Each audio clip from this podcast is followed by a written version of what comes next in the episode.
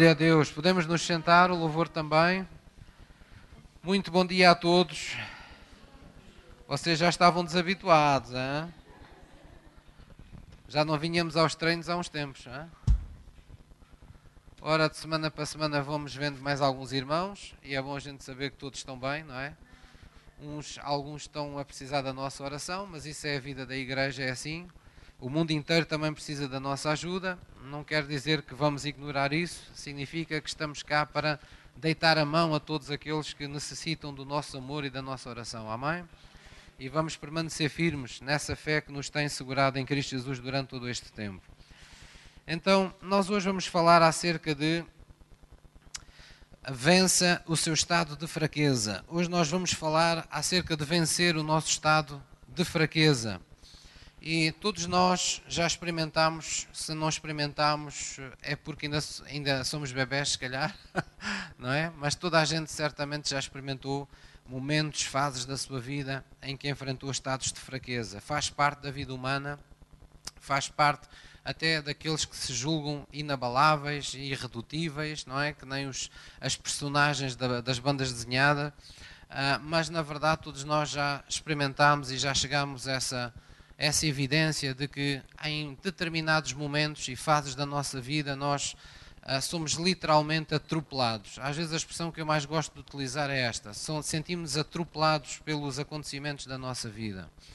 Sentimos que de alguma forma uh, levamos uma pancada dos acontecimentos da nossa vida. Por vezes é, o, é o, o nosso corpo que demonstra uma fraqueza de que nós não esperávamos e nos faz sentir vulneráveis outras vezes é simplesmente uma, uma, um episódio da nossa vida que nos faz uh, sentir abalados na nossa alma, abalados emocionalmente, frágeis emocionalmente. Sentimos em alguns momentos que somos como uma, uma, uma, uma, taça de vidro que a qualquer momento, qualquer toquezinho vai provocar uma racha profunda, vai danificar para sempre. E há alturas também em que a própria, o próprio, a própria idade e, e o passar por determinadas fases da, da idade quebra a nossa, a nossa vontade. Ou seja, ninguém quer uh, sentir limitações, ninguém quer se sentir limitado nem no seu corpo, nem no seu intelecto, nem na sua alma, nem nas suas capacidades. Mas a verdade é que, com o passar do tempo, muitas uh, são as evidências daquilo que o apóstolo Paulo falou, de que sentimos o nosso, o nosso exterior se deteriorando, não é? o nosso corpo, por assim dizer, vai acusando o desgaste do tempo. O apóstolo Paulo, contudo, tinha o seu foco apontado, a sua lanterna estava apontada para o seu íntimo.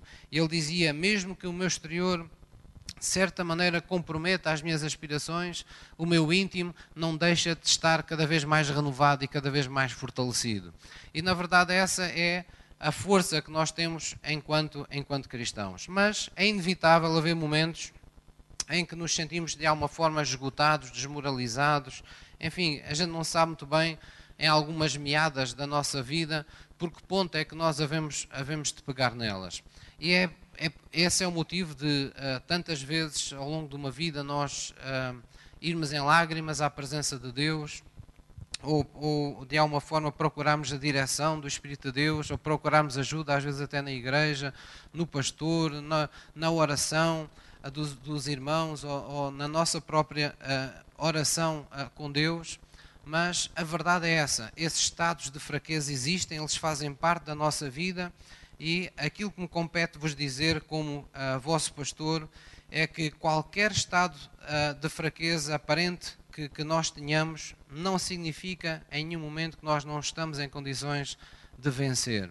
Nós hoje vamos ver uma realidade que é aquilo que Deus faz a, a partir de nós. E vamos ver que a Bíblia, os episódios da Bíblia, a mensagem do, do, texto bíblico para nós é sempre no sentido de nós não olharmos demasiado para nós, mas olharmos mais para Deus, para aquilo que Deus pode por meio de nós.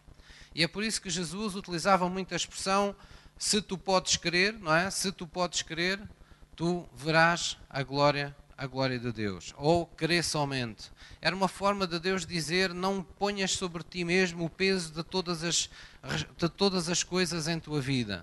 Não estás capacitado em ti mesmo, por ti próprio, para ultrapassar tudo, para suportar tudo em tua vida, mas Cristo em ti é quem te dá a força para tu conseguires todas as coisas. Então, quanto mais depressa nós descobrirmos este princípio e, de alguma forma, pelo, por essas oportunidades que a vida nos, nos, nos traz, como estados de fraqueza, uh, soubermos uh, e, e, praticarmos essa, essa busca de força em Deus, mais testemunhos nós vamos ter e mais depressa vamos descobrir que Deus é tudo quanto nós precisamos quando todos os, os, restantes apoios nos falham em nossa vida. Vamos abrir em 2 Coríntios 13, versículo 14. Nós vamos ver uma, um final de, de uma epístola aos Coríntios, da segunda epístola aos Coríntios, onde o apóstolo Paulo faz um, um voto não é, aos, aos Coríntios, como que uma última saudação, mas conforme nós sabemos, ah, isto não é uma mera carta como outra carta qualquer estas epístolas estão impregnadas desde o primeiro versículo até o último de revelação bíblica para nós. De forma que as pessoas, quando em nome de Deus escreviam a outras, estava impregnado nas suas palavras as revelações que Deus lhes dava para eles eh, conseguirem viver esta vida em vitória. É isso que nós vamos ver nesta passagem de 2 aos Coríntios 13, versículo 14. 2 aos Coríntios 13, versículo 14. É mesmo no final desta epístola de Coríntios. Não é? Se vocês são daqueles que gostam de ver o, os filmes de trás para a frente, ou, ou da, da, frente para trás, não é? Gostam de ir primeiro ver como é que ele acaba. Então nós vamos ver como é que acaba esta carta. Diz assim no versículo 14. Já todos encontraram? Segundo aos Coríntios 13, 14. Querem ver que é só a minha Bíblia que tem? Segunda aos Coríntios 13, 14. A vossa Bíblia não tem? Bem. Hoje é que eu vou descobrir quem é que andou a comprar a Bíblia no chinês. Segundo aos Coríntios, quem é que não tem?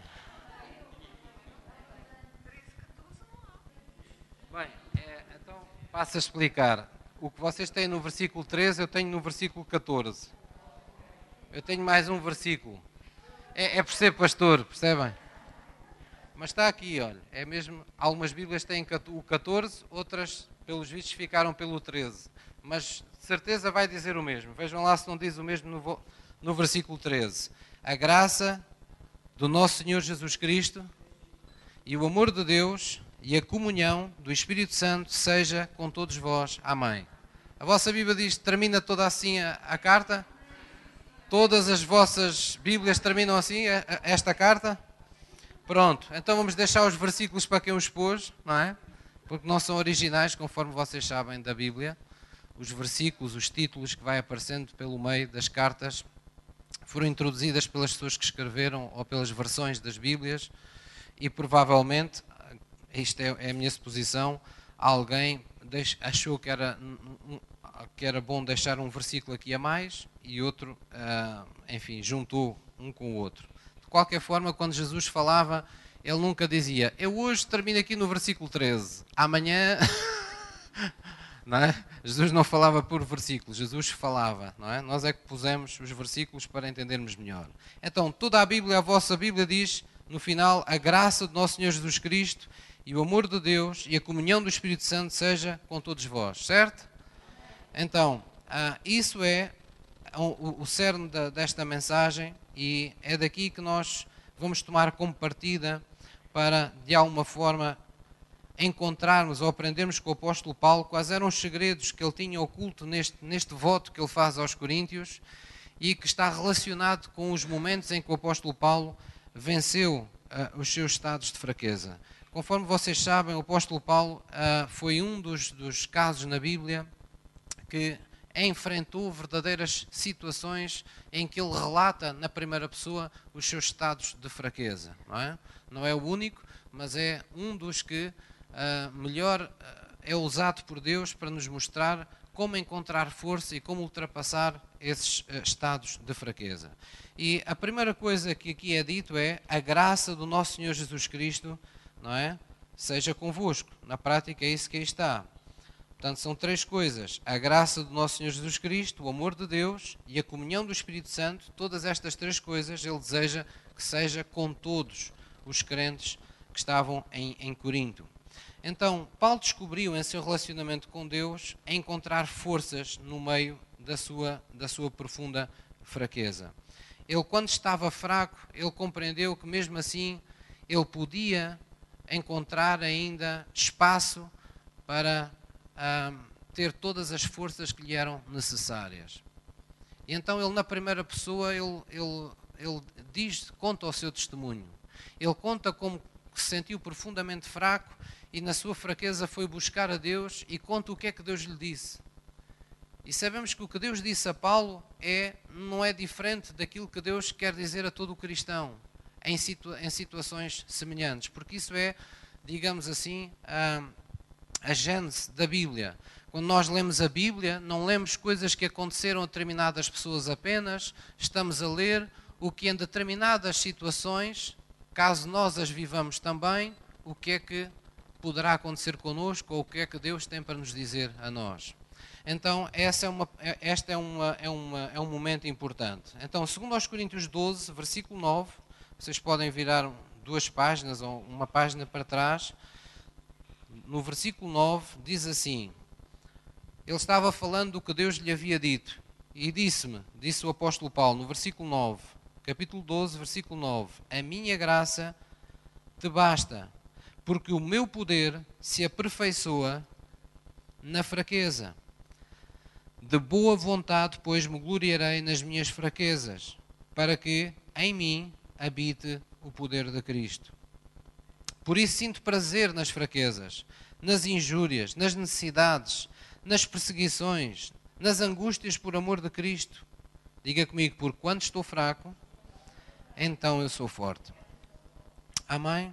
Então é importante reconhecer e saber que o que Paulo está aqui a dizer não é, ele não está a dizer eu sou masoquista, eu gosto de sofrer.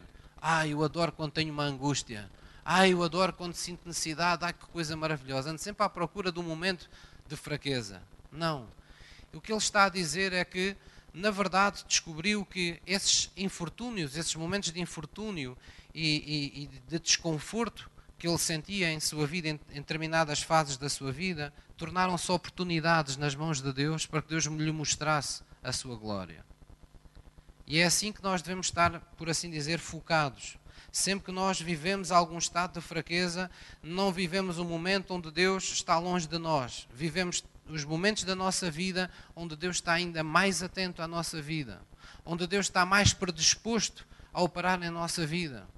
Porque os milagres não acontecem quando nós não precisamos deles. Os milagres acontecem quando nós necessitamos de uma intervenção divina. E às vezes a maior de todas as intervenções divinas que precisamos não é aquelas que uh, satisfazem os nossos olhos físicos, mas são aquelas que satisfazem os desejos do nosso coração, são aquelas que acontecem dentro, dentro de nós. Posso ouvir uma mãe? Então, o apóstolo Paulo aqui ensina-nos que quando ou Deus ensina ao apóstolo Paulo e nos ensina a todos nós que quando nós vivemos sujeitos à graça deste Senhor Jesus Cristo, que tem domínio sobre a morte e sobre o inferno, que tem as chaves da morte e da ressurreição, que é Senhor da vida, a cujo nome se dobra todo o joelho nos céus e na terra e debaixo da terra, quando vivemos debaixo da graça, debaixo da sombra, debaixo do favor deste Deus devemos confiar que isso nos basta. Ó oh, pastor, não está a querer dizer que, pronto, a graça de Deus me basta e já está. Não, o que eu quero dizer é que a graça de Deus é como que um, algo completo. É uma sombrinha onde cabe tudo da nossa vida. É uma sombrinha onde consegue colocar tudo, absolutamente tudo o que diz respeito à nossa vida, debaixo da misericórdia, do perdão, do favor de Deus, da operação de Deus e sempre com, por assim dizer, com uma com algo a, a justificar o sacrifício de Jesus. Quer dizer, nunca é por nosso mérito, não é porque nós merecemos, não é porque nós nos portamos bem. Temos que entender que a graça é isso mesmo, é algo que nos é dado, sem nós termos merecido absolutamente nada. É algo para além de nós. É algo que vem de Deus, flui através de nós, porque todo o reino de Deus acontece no seu e no meu coração. A Bíblia diz que de tudo o que devemos proteger, devemos proteger o nosso coração. É ali que temos que continuar ligados a Deus nos momentos mais difíceis da nossa vida. Porquê? Porque ali é o canal, ali é onde a torneira se vai abrir, ali é onde o, o, o, o cano, por assim dizer, vai deixar que a água de Deus, que sai do trono de Deus, flua por meio da nossa vida. Jesus explicou isso. Numa festa, ele disse: Alguém tem sede, venha a mim e beba. E eu vos digo que rios de água viva fluirão do vosso ventre. É algo que é para lá de vocês, não tem a ver convosco. Eu é que vou fazer com que essa fonte brote. Eu vou fazer com que essas águas, vocês vejam essas águas saírem de vocês sem vocês saberem o como nem o porquê. Então isto fala da graça de Deus sobre a nossa vida. Vamos abrir em primeira, agora na primeira carta aos Coríntios, capítulo 1, versículo 27. 1 aos Coríntios 1, 27. Vamos lá ver se todos vocês têm este versículo. Coríntios, 1 aos Coríntios 1, versículo 27. Falando acerca do que Paulo descobriu, de como Deus opera, ele disse assim: Mas Deus escolheu as coisas loucas deste mundo para confundir as sábias e Deus escolheu as coisas fracas deste mundo para confundir as fortes. E Deus escolheu as coisas vãs deste mundo e as desprezíveis e as que não são para aniquilar as que são, para que nenhuma carne se glorie perante Ele. Mas vós sois dele em Jesus Cristo, o qual para nós foi feito por Deus sabedoria e justiça e santificação e redenção, para como está escrito, aquele que se gloria, glorie-se no Senhor. Ora, o que é que o apóstolo Paulo descobriu? O apóstolo Paulo descobriu que Deus tem prazer em utilizar-se das coisas fracas para confundir as fortes. Ou seja, dito de outra forma, quando nós estamos em nossos estados de fraqueza, em que parece que estamos menos aptos, menos capazes, menos suscetíveis de, de alguma forma, operarmos numa fé gigante, de estarmos, de sentirmos essa supremacia, essa, essa iniciativa, essa vontade entre nós, quando estamos nesses estados de fraqueza, a Bíblia nos, nos alerta que esses são os momentos escolhidos por Deus para que, operando Ele, a glória seja entregue a quem é devida, ou seja, a Deus. Sabe, nós seres humanos, uh, mesmo até no contexto de, de, das igrejas e dos crentes, a gente já assistiu, todos nós já assistimos ao longo de uma vida com Cristo, coisas absolutamente, eh, enfim, no mínimo engraçadas, para não dizer outra coisa. Às vezes crentes que estavam aflitos, não é? Mas uh, as coisas correram de facto bem num determinado momento, então eles vão à, vão depressa à procura de qualquer coisa que eles fizeram para dizer que foi porque eles fizeram aquilo que Deus que Deus operou, não é? Nós temos sempre um resto, um restinho de vaidade, um restinho de soberba cá dentro, sempre escondida, temos sempre uma certa relutância em admitir que somos completamente dependentes, às vezes dos outros e, na maior parte dos casos, sempre de Deus.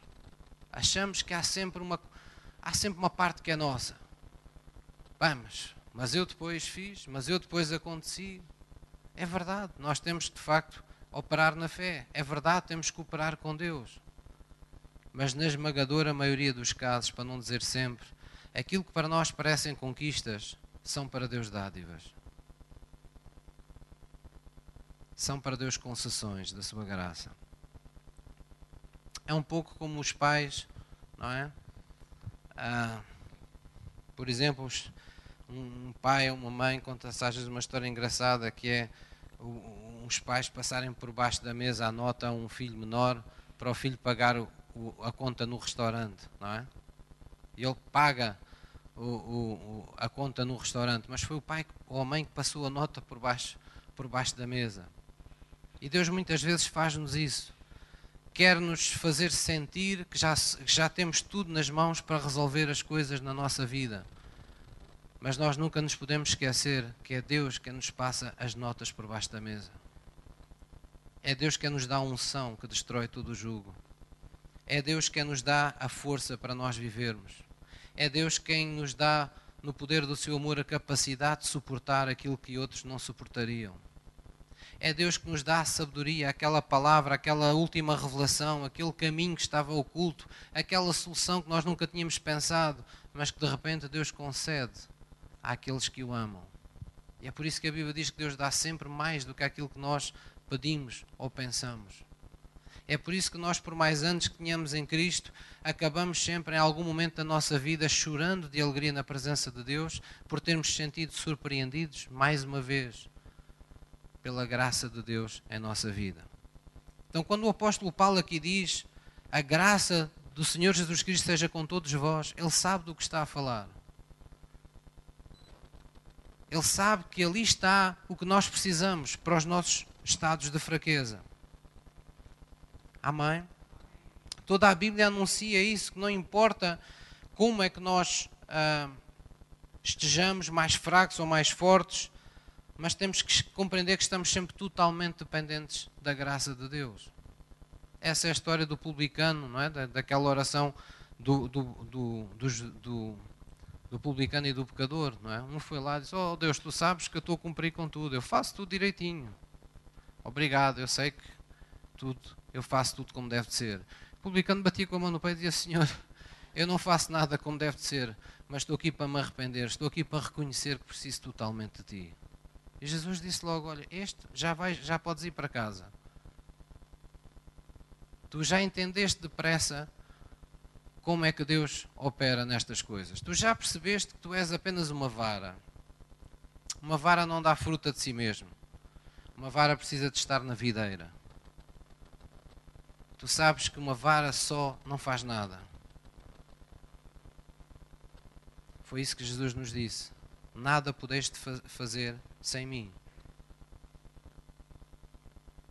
Mas com Cristo, a Bíblia nos diz que nós podemos todas as coisas.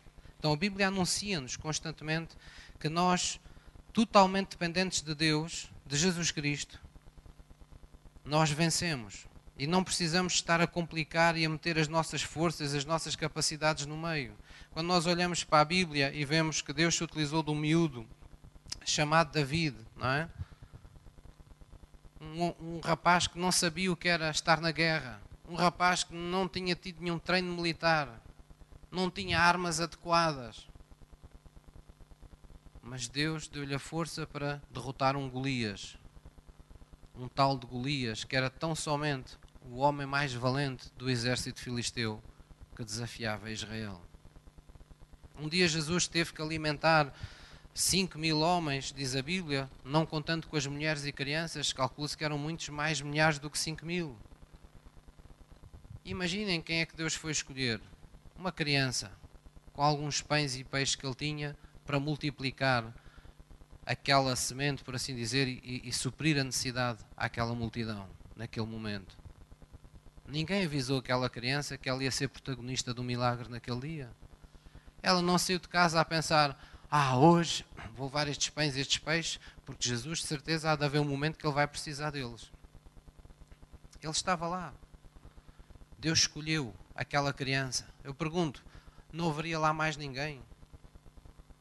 Tinha que ser logo uma criança. Nós olhamos para outros episódios, vemos quando Deus teve que escolher um apóstolo, como é o apóstolo Paulo, um apóstolo para fundar uma série de igrejas, para nos deixar um dos maiores legados do Novo Testamento. E quem é que Deus foi escolher? Logo aquele que perseguia os seus primeiros discípulos. Quase dá vontade de rir, não é? Alguém que consente na morte do primeiro mártir, Estevão, e que persegue os discípulos, é quem Deus entende: vou fazer de ti um, um apóstolo. Vais deixar de perseguir-me e vais começar a representar-me e vais ser dos melhores. Deus mostrando que usa as coisas fracas para confundir as fortes, usa as coisas vis para confundir aquelas que nos parecem sábias.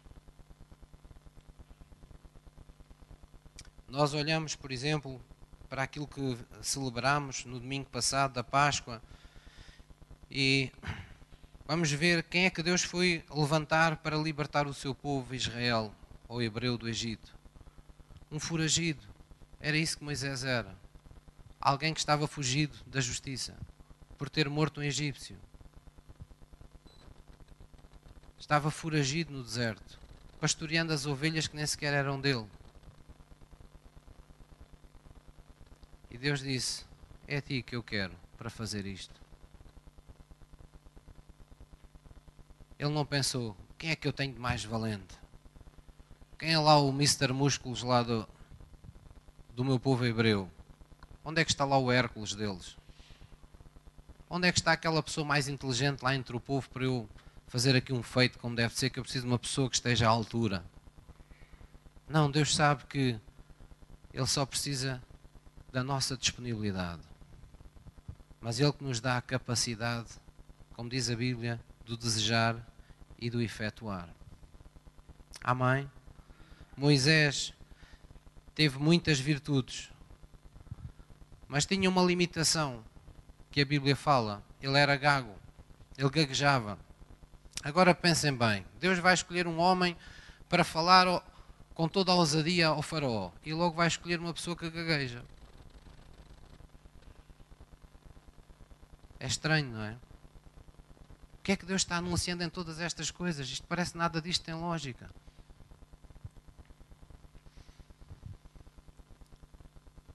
Um dia o seu povo estava escravo de um povo que eram os medianitas e Deus precisou de alguém para libertar Israel. Então quem é que ele foi escolher? Gedeão.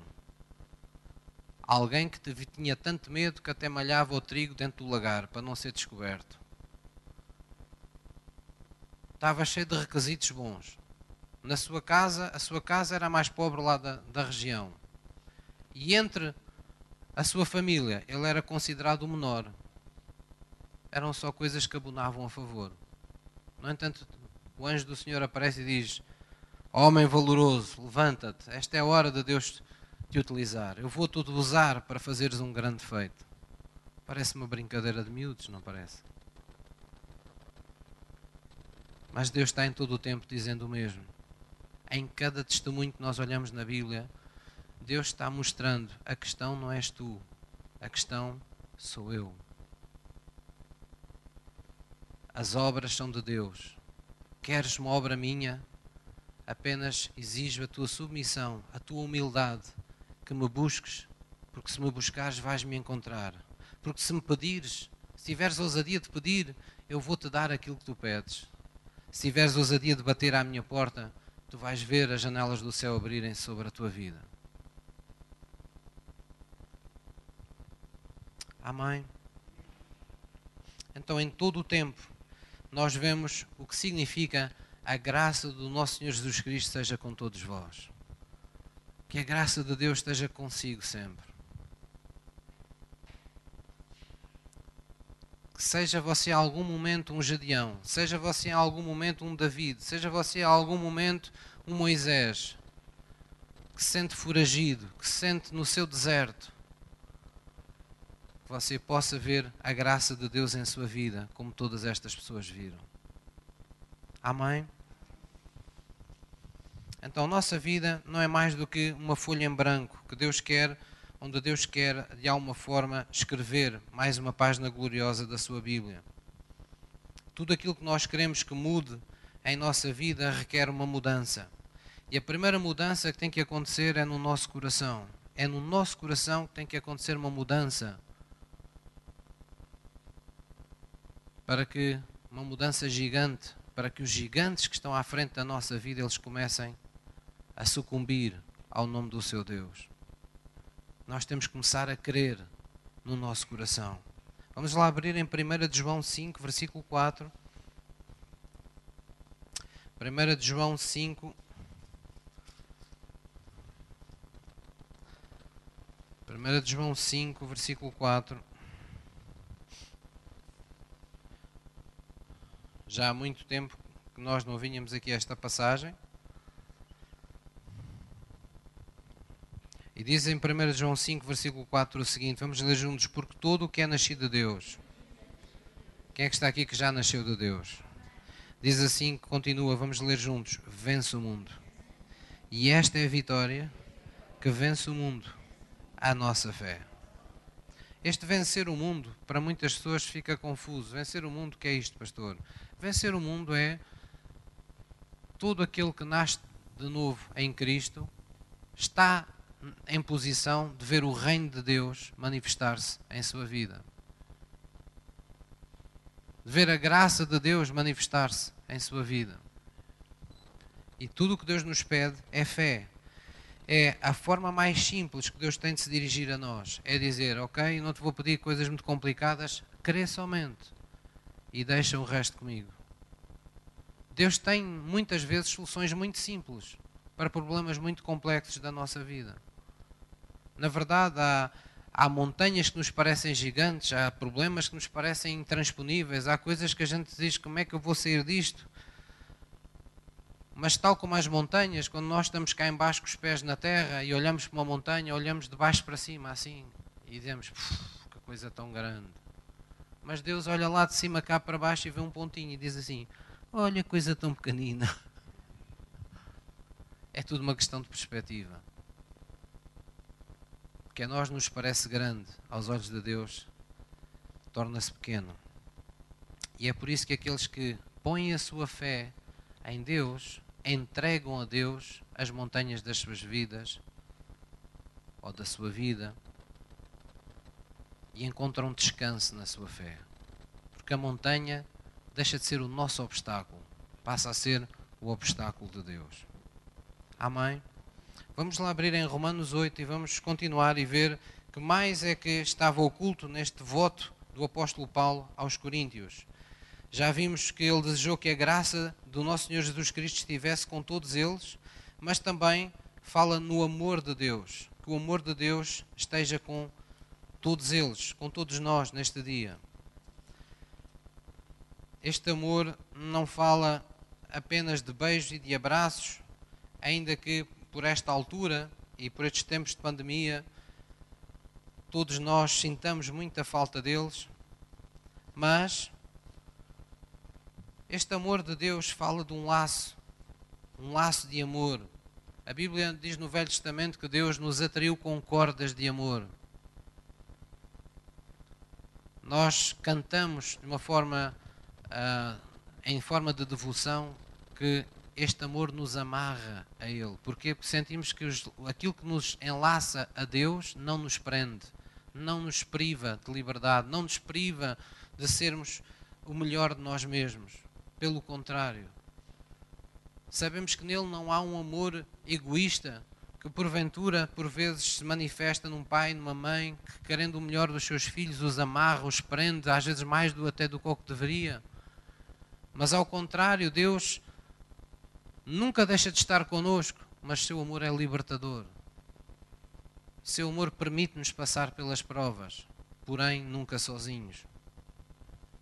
Romanos 8, versículo 31, vamos tentar perceber o que é que o apóstolo Paulo estava desejando, na verdade, aos Coríntios e que todos nós devemos desejar também neste dia.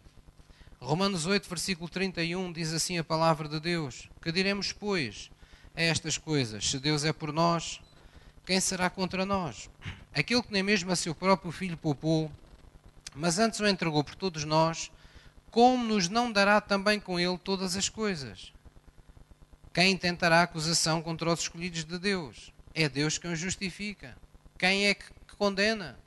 É Cristo quem morreu, ou antes quem ressuscitou dentre os mortos, no qual está à direita de Deus e também intercede por nós.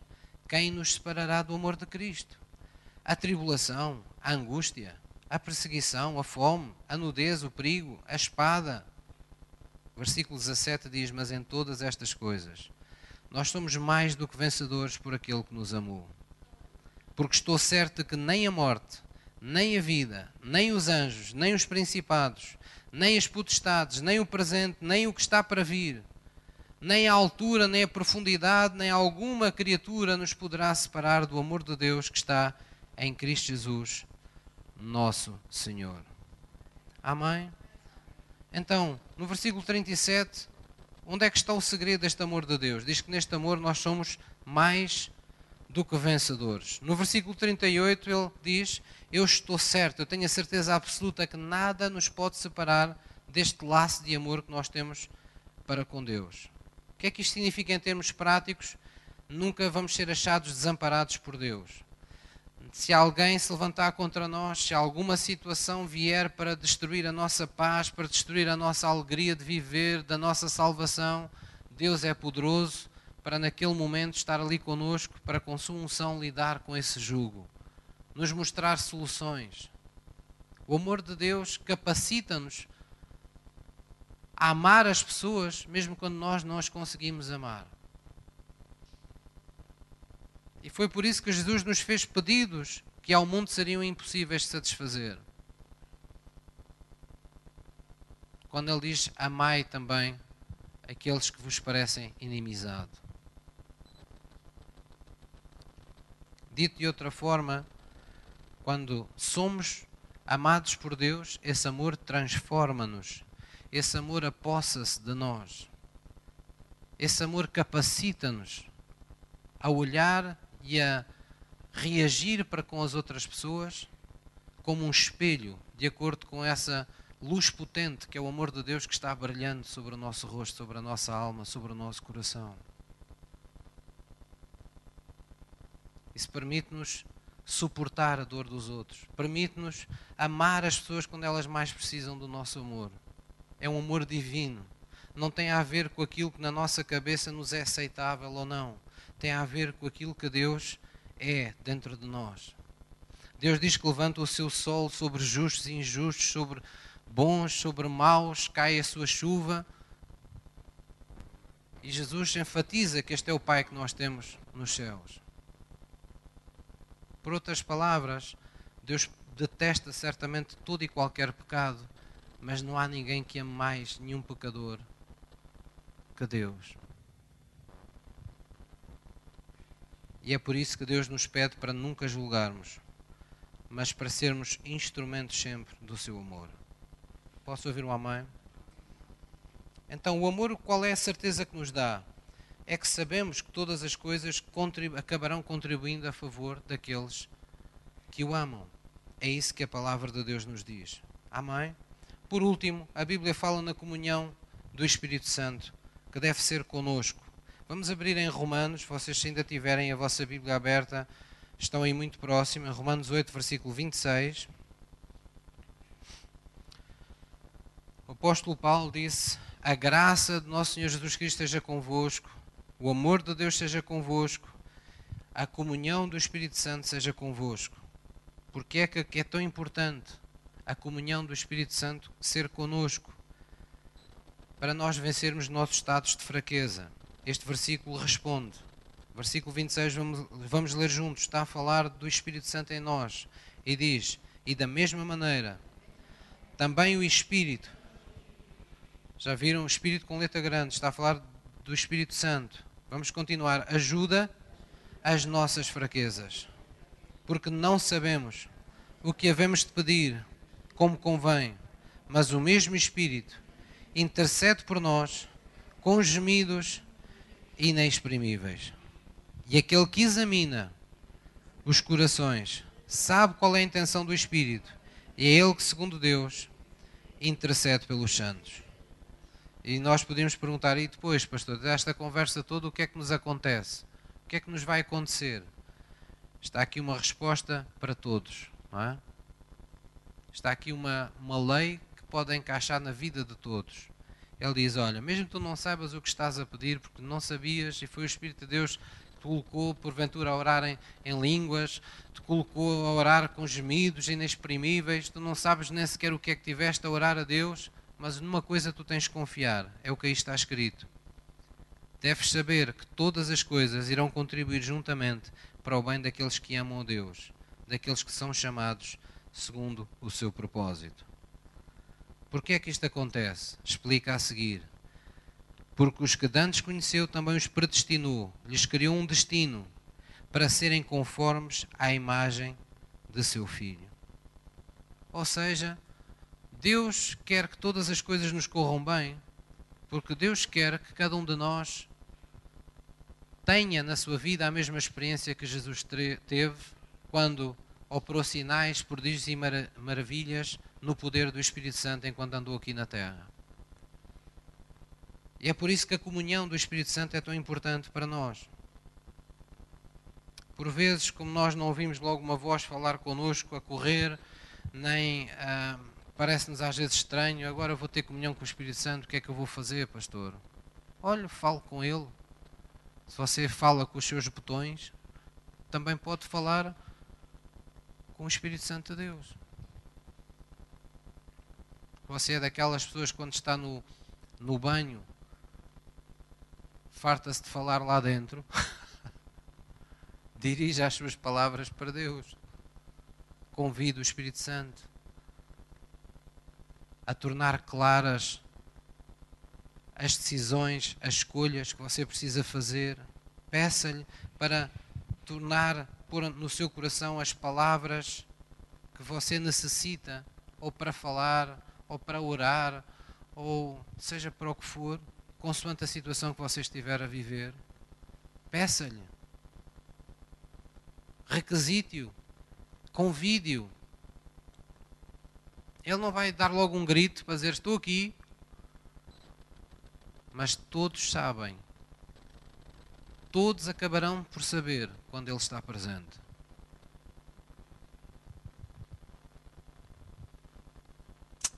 Ele faz-se acompanhar de uma paz incrível, de um sentimento de plenitude incrível, de uma confiança que excede o nosso entendimento.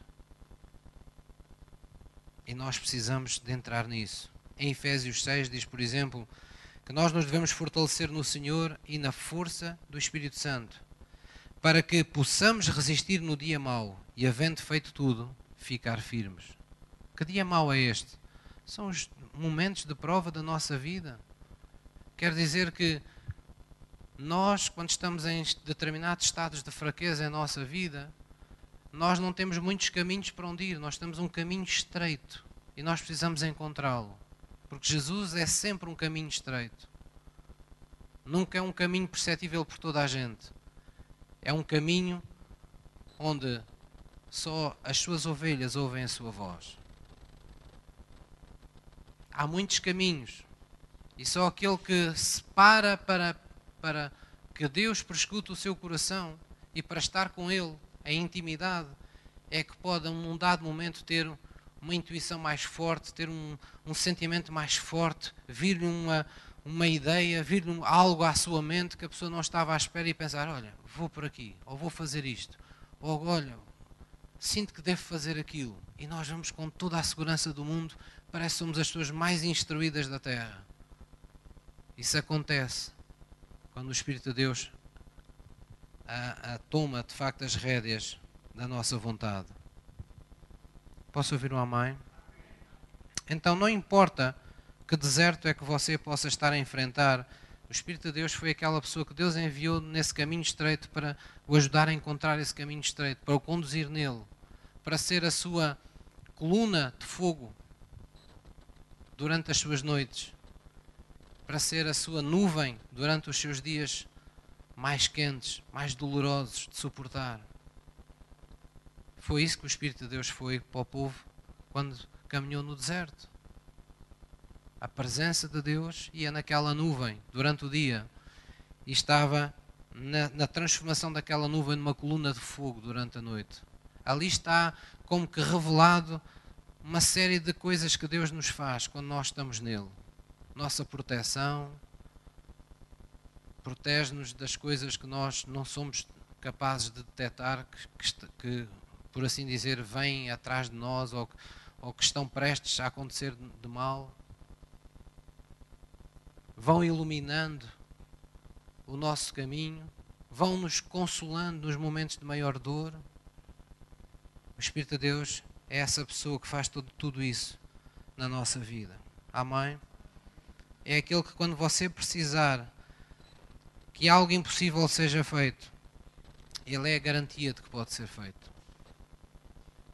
Por isso, o apóstolo Paulo disse que a graça do Senhor Jesus Cristo esteja com vocês, que o amor de Deus seja convosco e que a comunhão do Espírito Santo seja com todos vocês, sem exceção. Amém? Vamos ficar de pé. Eu vou pedir ao louvor que suba, por favor.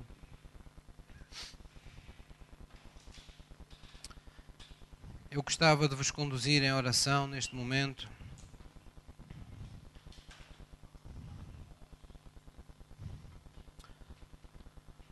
Alguém sabiamente um dia me disse que nesta vida nós ou estamos numa tempestade, ou estamos a sair de uma tempestade, ou estamos prestes a entrar numa tempestade.